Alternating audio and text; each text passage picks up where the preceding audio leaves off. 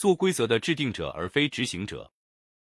这个世界是由无数规则约束下在运转，社会有社会的规则，学校有学校的规则，公司有公司的规则，每个平台有每个平台的规则。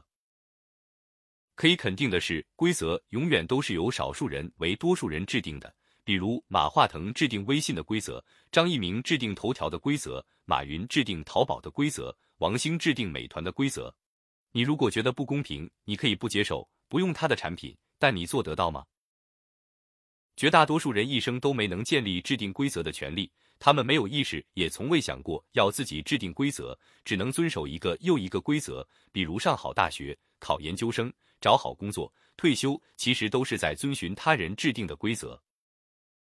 事实上，每个人都有机会绕过规则，并制定自己的规则，比如你摆个摊卖西瓜，卖多少钱，按个还是按斤？都由你说了算，你就是规则的制定者，你就有发挥的空间，拥有规则制定权，便拥有了更多的可能性。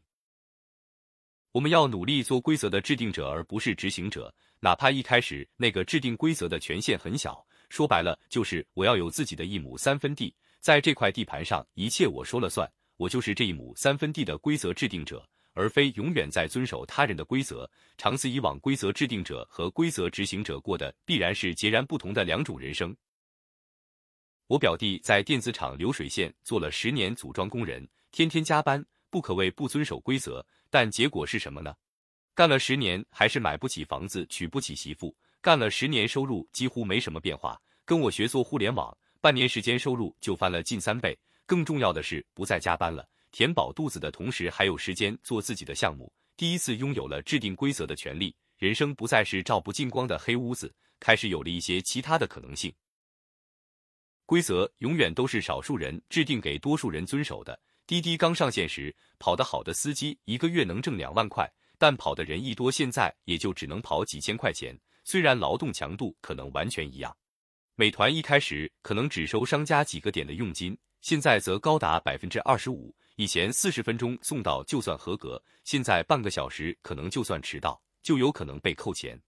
头条刚上线时，创作者每万次播放可能收益十几甚至几十块钱。现在呢，一降再降，可能最后就是忽略不计了。因为一切的一切都是规则制定者说了算。你认为老老实实、踏踏实实遵守规则就一定能熬出头吗？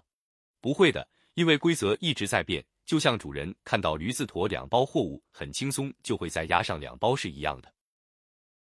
我在国企上班时也是百分之百的规则执行者，不要说任何废话，完全的执行长官意志就行了。我不想要这样的一辈子，所以裸辞了。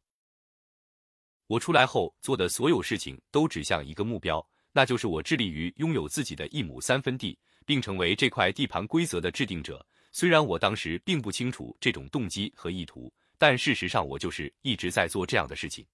无论是过去做了八年自由职业。还是后来做的在线教育和社交招聘平台，都明确无误的指向一个目的，就是我要做规则的制定者。我想卖多少钱就卖多少钱，我想怎么卖就怎么卖。我做在线教育传授和分享的技能最大的价值，我认为也就在这一点，就是赋予每一位学习者自己制定规则的权利，哪怕一开始很弱小，但至少拥有了绕过规则、改变规则、制定规则可能性。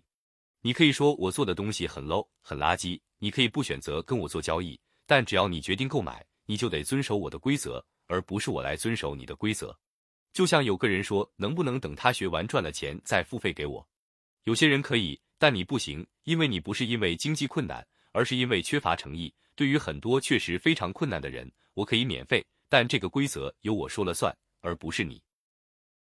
卢梭说：“人人生而自由，却无往不在枷锁之中。”说到底，这无数的规则就是枷锁的一部分。我们每个人来到这个世界时，可能都不得不执行他人的规则，比如上大学、考研、打工。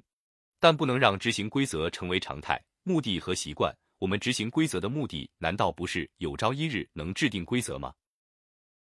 很多人可能要说我没有制定规则的能力，在我看来，更重要的是意识和认知，而不是能力。因为先有意识，才有能力。有了意识，能力是可以习得的。意识是战略，能力是战术。有道无术，术可以求；有术无道，止于术。